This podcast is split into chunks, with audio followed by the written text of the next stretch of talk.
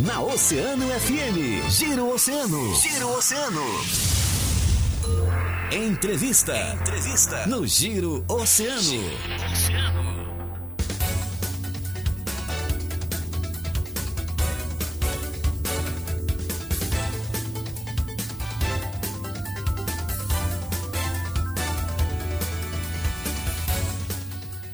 Hora da nossa entrevista para você que está sintonizado conosco aqui na programação da Rádio Mais Ouvida. Agora faltando 14 minutos para as 8 horas da manhã. Temperatura em Rio Grande batendo a casa dos 9 graus. Uma bela quarta-feira ensolarada, céu azul. 11 de agosto de 2021. O giro a entrevista aqui no programa tem a força e a parceria das farmácias associadas Unimed Litoral Sul, Posto Estoril e Supermercados Guanabara, os nossos parceiros e patrocinadores aqui da nossa entrevista, que destaca neste momento. Estamos ao vivo lá na nossa live, inclusive, rece... inclusive ao vivo na nossa live, em todas as nossas plataformas e aqui no rádio, recebendo neste momento, via live, o vice-presidente de infraestrutura da Federação das Entidades Empresariais do Estado do Rio Grande do Sul, da Federação, e vice-presidente da Câmara do Comércio aqui de Rio Grande, o empresário CEO Antônio Carlos Baquelli, nosso querido CB, está conosco ao vivo neste momento aqui no Giro para falar de um tema, de um tema que já é recorrente. Nós já vimos, já comentado isso há um bom tempo. E havia uma há, havia não, há uma preocupação muito forte no setor produtivo, no setor empresarial de um modo geral, em seus vários segmentos da nossa cidade, com essa criação do Porto em Arroio do Sal. É o Porto Meridional lá em Arroio do Sal. E os impactos aqui para Rio Grande, na região sul, com o nosso superporto. Nós vamos ter um porto no litoral norte, próximo de uma das regiões que mais que uma das a região mais rica do estado do Rio Grande do Sul, próximo de Santa Catarina, mais próximo do Paraná do que o nosso porto. Enfim, é um tema muito preocupante e nós estamos com ele, querido CB, para falar sobre esse assunto. Vice-presidente da Federação CB, que prazer recebê-lo aqui. Muito bom dia. Bom dia, Marcão. Bom dia, ouvintes do, do nosso, da nossa Rádio Oceano. Eu diria até o seguinte sobre esse assunto: não é um mal para a cidade do Rio Grande, é um mal para o Rio Grande do Sul. Essa, essa instalação do porto, eh, ela me parece, e a muitos também parece, eh, uma questão que não teria essa prioridade, e explico por quê. Sim. A prioridade de, um, de uma obra dessas, ela, ela iniciaria no momento que o nosso porto do Rio Grande estivesse com a sua capacidade esgotada. Aqui se fez, e tu sabes muito bem a história, uh, existia um canal natural entre a lagoa e o mar, e se construiu os moles da barra do Porto do Rio Grande para que navios pudessem entrar e, e ir até Porto Alegre e a todos os portos fluviais que temos no estado. Isso não ocorre lá em cima.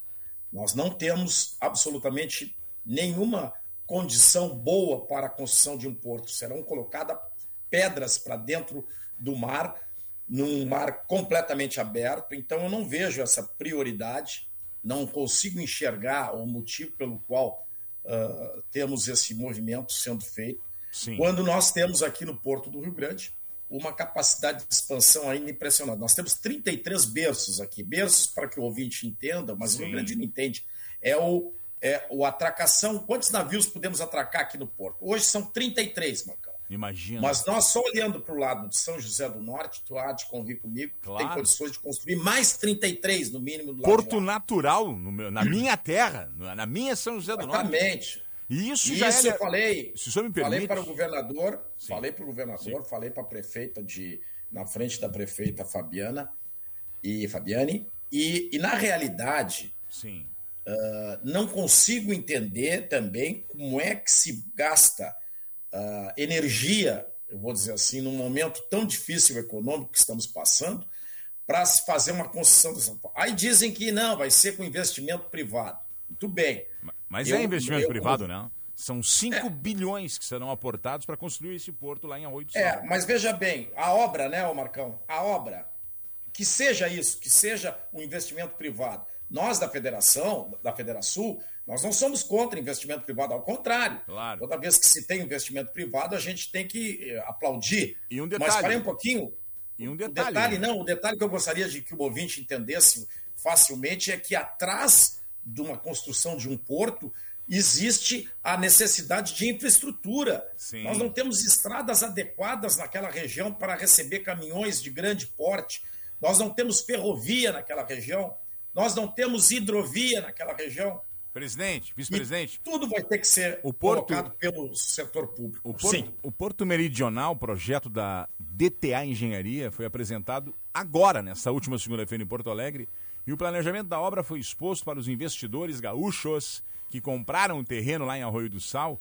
A partir deste momento, a ideia é atrair novos investidores para aportarem cerca de 5 bilhões de reais. E quem, e quem está na liderança desse projeto, quem está capitaneando e quem está fazendo o maior trabalho para que aconteça esse porto lá em Arroio do Sal é nada mais, nada menos que o senador, amigo do senhor e dos empresários aqui de Rio Grande, que levou nada mais, nada menos de que 25 mil votos dos rio-grandinos na última eleição, o senador Luiz Carlos Reis, do PP, Exato.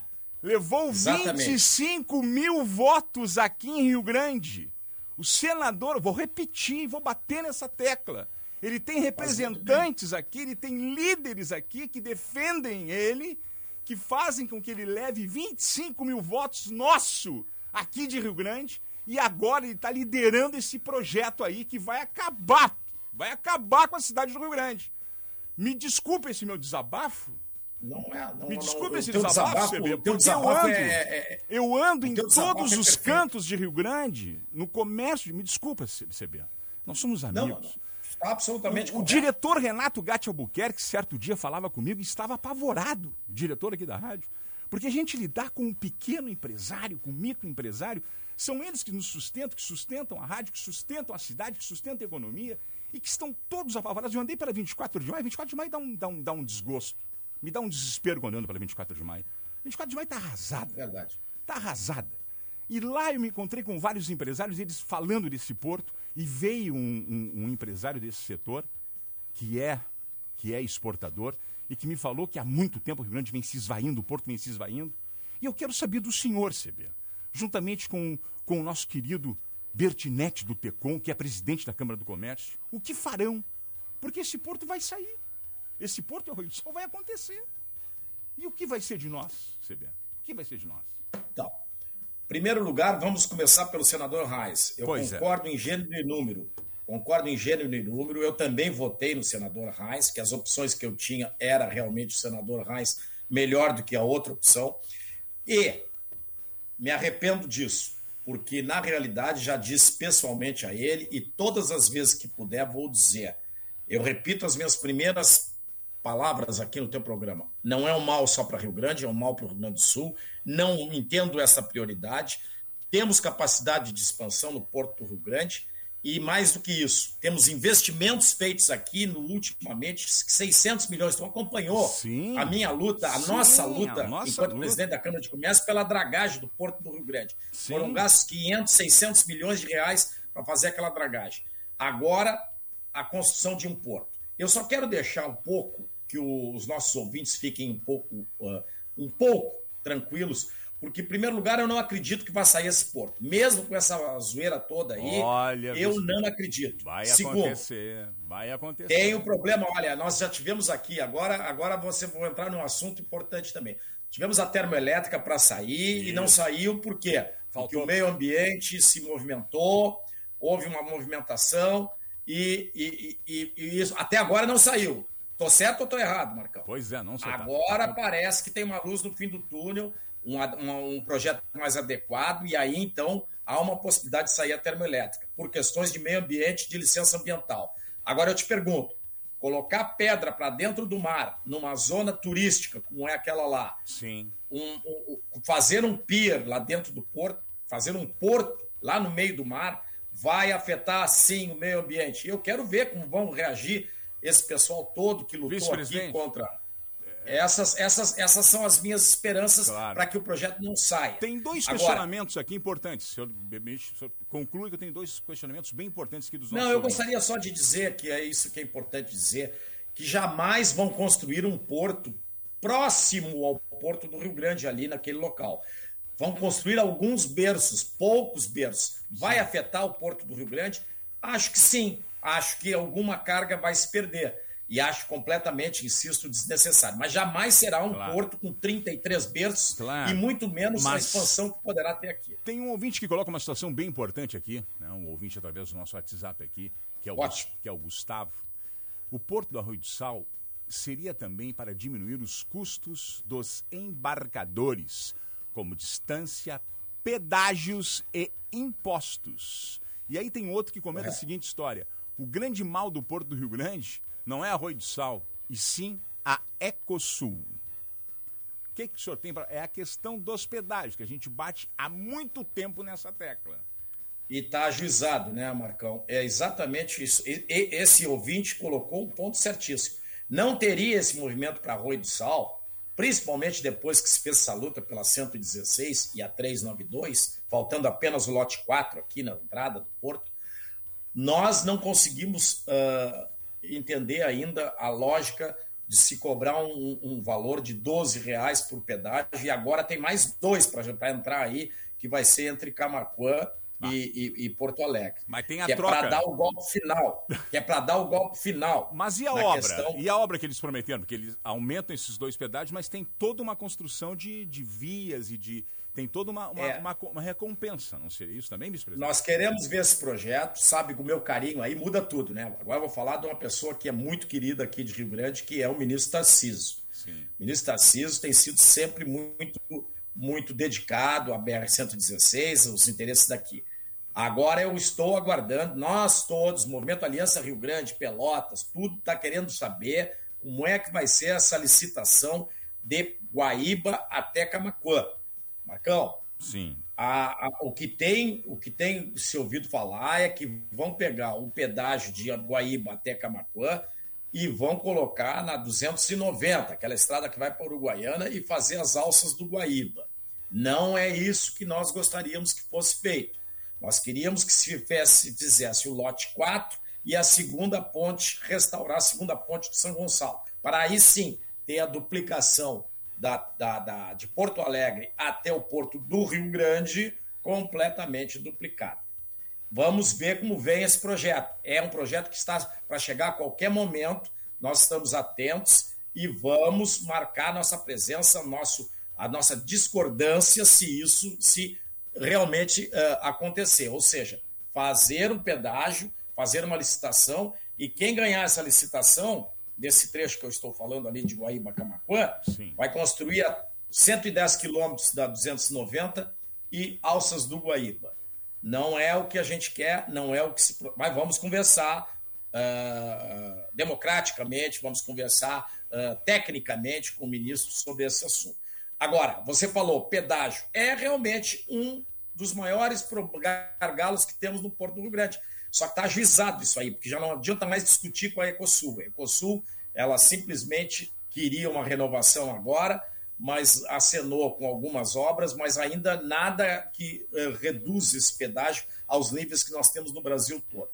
Então, foi mal feito isso, e não foi no governo de agora, foi lá atrás, iniciou lá no Fernando Henrique, passou por todos os governos do PT, e hoje nós pagamos o maior pedágio que acabou criando esse problema com o Porto do Rio Grande. Porque o grande problema do Porto do Rio Grande são os custos de frete é, interno aqui dentro do Rio Grande do Sul. Para chegar ao porto, tu gasta muito dinheiro em pedágio. Concordo Sim. plenamente com esse ouvinte que falou. Pois é. A luta existe, e existe mais do que luta, existe na justiça. A, a, o, o prefeito Fábio Branco, enquanto deputado, chefiou, lutou muito com o Marcel Van Hatten e outros deputados também federais para que a Ecosul uh, baixe os pedágios a níveis. Isso está ajuizado. Mas parece que, que, que, que, a justiça, nesse sentido, não avança. Porque até agora continuamos pagando 12 reais. É uma vergonha isso aí. Isso é uma vergonha. É o único pedágio caro a esse nível no Rio Grande do Sul é o pedágio para vir para Rio Grande.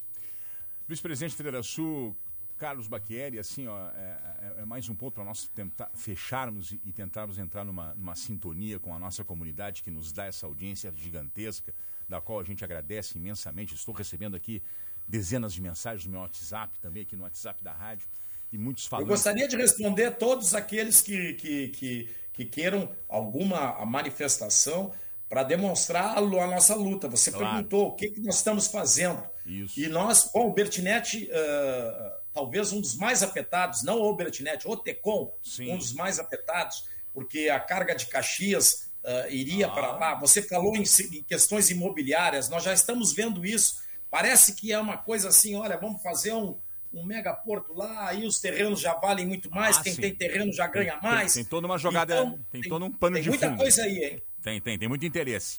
Mas é justamente isso que a gente também precisa bater e trazer para a nossa comunidade. A nossa representatividade. Não, nós, per... nós não temos mais deputado estadual, nós não temos deputado federal, nós perdemos o deputado estadual porque virou prefeito, está fazendo um trabalho belíssimo diante da prefeitura, mas nós precisamos de liderança. Concordo contigo. Ano que vem é ano eleitoral. E nós temos, e nós temos aqui, a, a, a contabilidade nos mostra, os, os números nos mostram, as urnas nos mostram. O Rio Grandino, a cada cinco votos do Rio Grandino, quatro vão para deputados de fora. Quatro vão para deputados de fora, ou seja, praticamente quase que 80% a 70% dos votos dos Rio Grandinos vão para deputados de fora. Por quê? Porque os Eu líderes, sei. os líderes locais dos partidos, que agora já começaram a aparecer, e trazer os seus candidatos de fora. A gente tem assistido muito isso.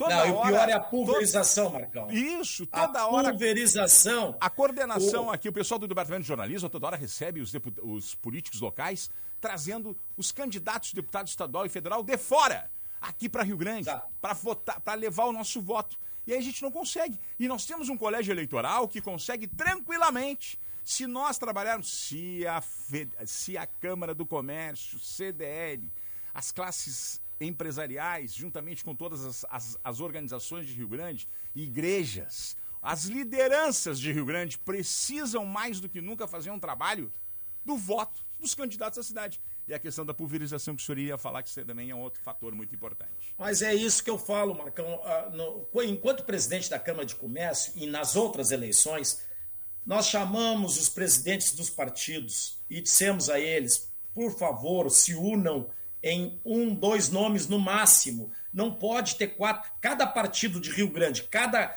bancada da Câmara de Vereadores bota um candidato a deputado federal. Nós tivemos uh, candidatos aqui com 10, 15, 20 mil votos, ou não? Pode, dá uma olhada aí para ver. Sim. Nós tivemos uh, vários candidatos. Isso não elege um deputado federal. E isso atrapalha um candidato a deputado federal que precisa de 70, 80 mil votos. Nós precisamos nos unir. Mas na hora, Marcão, e eu vou falar isso publicamente porque fracassamos nisso, na hora se fala, se fala, se fala com, os, com eles. Mas quem manda são eles. Os partidos se unem e dizem: ah, não, nós temos que ter um candidato nosso. Ah, não. Partido X tem que ter um candidato nosso. Então colocam um vereador uh, uh, como candidato a deputado federal, e são vários que se candidatam. Não estou dizendo que um vereador não possa ser candidato a deputado federal, Sim, mas que escolham um, um, um da direita e um da esquerda. Pronto. Para não complicar, pega um da direita, um da esquerda, ou mais ou menos um da esquerda e centro, Sim. direita, centro, e, e, pronto. Precisamos ser estratégicos. Agora não. Precisamos o PP faz, lança um candidato, o PMDB lança um candidato, a, o PPS não sei o quê, o partido lá do Bolsonaro um, o outro lá do Ciro Gomes outro. Aí ninguém se elege, gente. Agora, Pelotas já não faz isso. Pelotas já não faz isso. Já pega ou vai o, a esquerda e depois vai um da direita e se une todo mundo. E aqui não. Pulverizam, fazem 15, 20 mil votos, fazem campanha para vereador de novo, fazem campanha para vereador de novo, para eleição. Aproveita a visibilidade. Aproveitam o dinheiro público, inclusive. Isso não dá. Mas na hora aqui, ó, não culpem a Câmara de Comércio, e aí não, não falo pelo CDL, mas também porque não foi uma nem duas vezes que nós fizemos esse tipo de reunião com todo. Eu, por exemplo, recebi presidente por presidente lá da, de partidos pedindo, pelo amor de Deus, vamos nos unir agora, não vamos botar voto fora. Aí depois fica fácil, onde tiver o Marcão candidato e, e a Joana candidata, bom, então aí vamos decidir quem quer votar grupo, no Marcão ou na Joana. O, o, o meu diretor, o meu diretor Renato Gatti Albuquerque me lembra aqui, me passa aqui uma mensagem O Grupo Oceano, o Grupo Oceano liderou por várias vezes, por várias vezes, o voto em candidatos do Rio Grande. Por um Rio Grande, grande, vote. Mas não com muitos candidatos, cidade. Marcão, senão pulveriza. Sim, sim, sim. Aí que tá. Nós, nós precisamos ser estratégicos. Está na hora de nós termos líderes estratégicos que sentem à mesa, que chamem todos eles. Vou lhe dar uma dica. Ao invés de nós chamarmos um por um, chama todos e põe todos na mesa. Olha, a nossa estratégia é essa aqui, nós queremos isso aqui. Nós temos a estratégia de conseguir eleger até três deputados estaduais e um ou dois federais, mas nós precisamos fazer esse trabalho aqui. E aí, vice-presidente, eles vão ter que se comprometer. E a comunidade está aí para cobrar. Porque aonde eu ando, as pessoas falam justamente isso que o senhor falou da pulverização e da questão do voto do voto em candidatos de fora. Tá mais do que certo. na hora. E o momento é esse. Nós estamos a mais de, nós estamos a praticamente um ano da eleição. A eleição vai Exatamente. Vai, a campanha vai começar em agosto do ano que vem. A campanha propriamente é. dita em rádio e televisão, mas a campanha já começou agora. Os candidatos já estão aí. Mas nós precisamos agora sentar e fazer esse trabalho. A estratégia é essa. Nós podemos eleger até três estaduais e, bem trabalhado, dois federais. Mas para tal, nós precisamos ter Exato. tais candidatos e o comprometimento de todos os senhores presidentes dos partidos. Convoque, vice-presidente. O senhor será o maior líder dessa pois cidade. eu vou fazer um desafio. Eu posso lhe ajudar e vou, vou voluntariamente, um vou voluntariamente traçar essa estratégia junto com o senhor, se for o caso. Mas eu vou fazer um desafio, vou fazer um desafio. Faça. Tá ótimo, Marcão. Faça. Eu quero dizer o seguinte, o, essa ideia do, do, do, do, nosso presidente da, da Oceano, do Renatinho, está ótima. Já, já existiu isso, já existiu. Mas nós vamos fazer agora uma coisa que nós fizemos na 116. Quando nós tentamos a 116, na primeira reunião lá na, na, em Pelotas, eu disse: se nós não tiver imprensa do nosso lado, não vai sair 116. O Grupo Oceano está fechado, Luciano. E aí, o que, que aconteceu? A RBS nos ajudou, vocês nos ajudaram, a Bandeirantes, a rádio não sei o quê. Sim. Todo mundo ajudou, tudo que é jornal ajudou, Diário Popular, etc. Aqui o Agora também, todo mundo. Agora, então, nós precisamos do seguinte: sabe o que, que o, o, o político ouve? Vocês. Ele ouve é quando há uma crítica, quando há uma. uma porque vocês é um canhão. A Oceano e todas as rádios é canhão. Quando que Eu o preciso senhor... de vocês. Quando... Preciso de vocês. Quando que o senhor quer sentar conosco? Marque o dia, a hora, nós iremos lá e nós vamos traçar essa estratégia. Tá fechado. Eu vou conversar com o presidente Bertinetti, que é o presidente da Câmara de Comércio. Eu tenho uma, uma, uma, um assunto com ele hoje, já vamos tratar disso. Aliás, já está no radar, só que nós temos, vamos fazer diferente dessa vez. Sim. Tu, tu estás muito certo. Na minha gestão, eu chamei um por um dos presidentes. Talvez a grande, a grande oportunidade seja fazer uma coisa pública. Aberta. Uma coisa onde. Uma aberta, me, para uma que eles. Mega live. Se não, sabe o que, acontece? Sabe o que, acontece, Marcão? Hum. E eu, eu digo isso com toda a sinceridade. E não fiquem brabos, porque é a verdade. Os presidentes sofrem pressão dos seus. Uh, Correligionários. Seus partidos e acabam cedendo até porque tem verba. Tu sabe que tem verba, né? E verba sim, boa para a campanha eleitoral. Sim. Então é uma campanha de graça, porque o candidato não bota a mão no bolso. Ele recebe o dinheiro do partido que já está. Uh, e o nome dele vai para a mídia, né? O cara fica fazendo voto. E aí atrapalha tudo. Querido então, vice-presidente. Eu quero que a, que a, imprensa nos ajude. Marque o dia, a hora, o nosso diretor Renato Gattiporquer acabou de mandar aqui a mensagem. Marcão, estamos à disposição para sentar e montar essa estratégia e chamar todos os partidos políticos, colocá-los numa mesa e traçar uma estratégia em conjunto. Esse é o início de uma grande, uh, de uma grande revolução. A conscientização que, quando se tem um porto, como você falou, que foi a pauta da nossa reunião de hoje, da nossa entrevista de hoje, tem um porto que é uma ameaça. Se nós tivéssemos um deputado federal que fosse discutir isso lá a nível federal, na Câmara, no Senado, nós estaríamos com uma proteção. Claro. o Grande não tem realmente um representante e precisa. Nos falta. Querido Antônio Carlos Baqueri, vice-presidente da infraestrutura da Federação das Entidades Empresariais do Rio Grande do Sul, da Federação, foi um enorme prazer conversar com o senhor. Nós vamos nos encontrar breve e breve para nós traçarmos essa estratégia. Obrigado pelo carinho de um sempre. Um abraço a todos. Um grande um abraço, abraço, a todos e um bom dia também. Maravilha. Um abraço. Um abraço. Vice-presidente da Federação, CB, Antônio Carlos Baqueri, trazendo um tema extremamente importante. E a coisa está latente, Joana Maia. Está latente.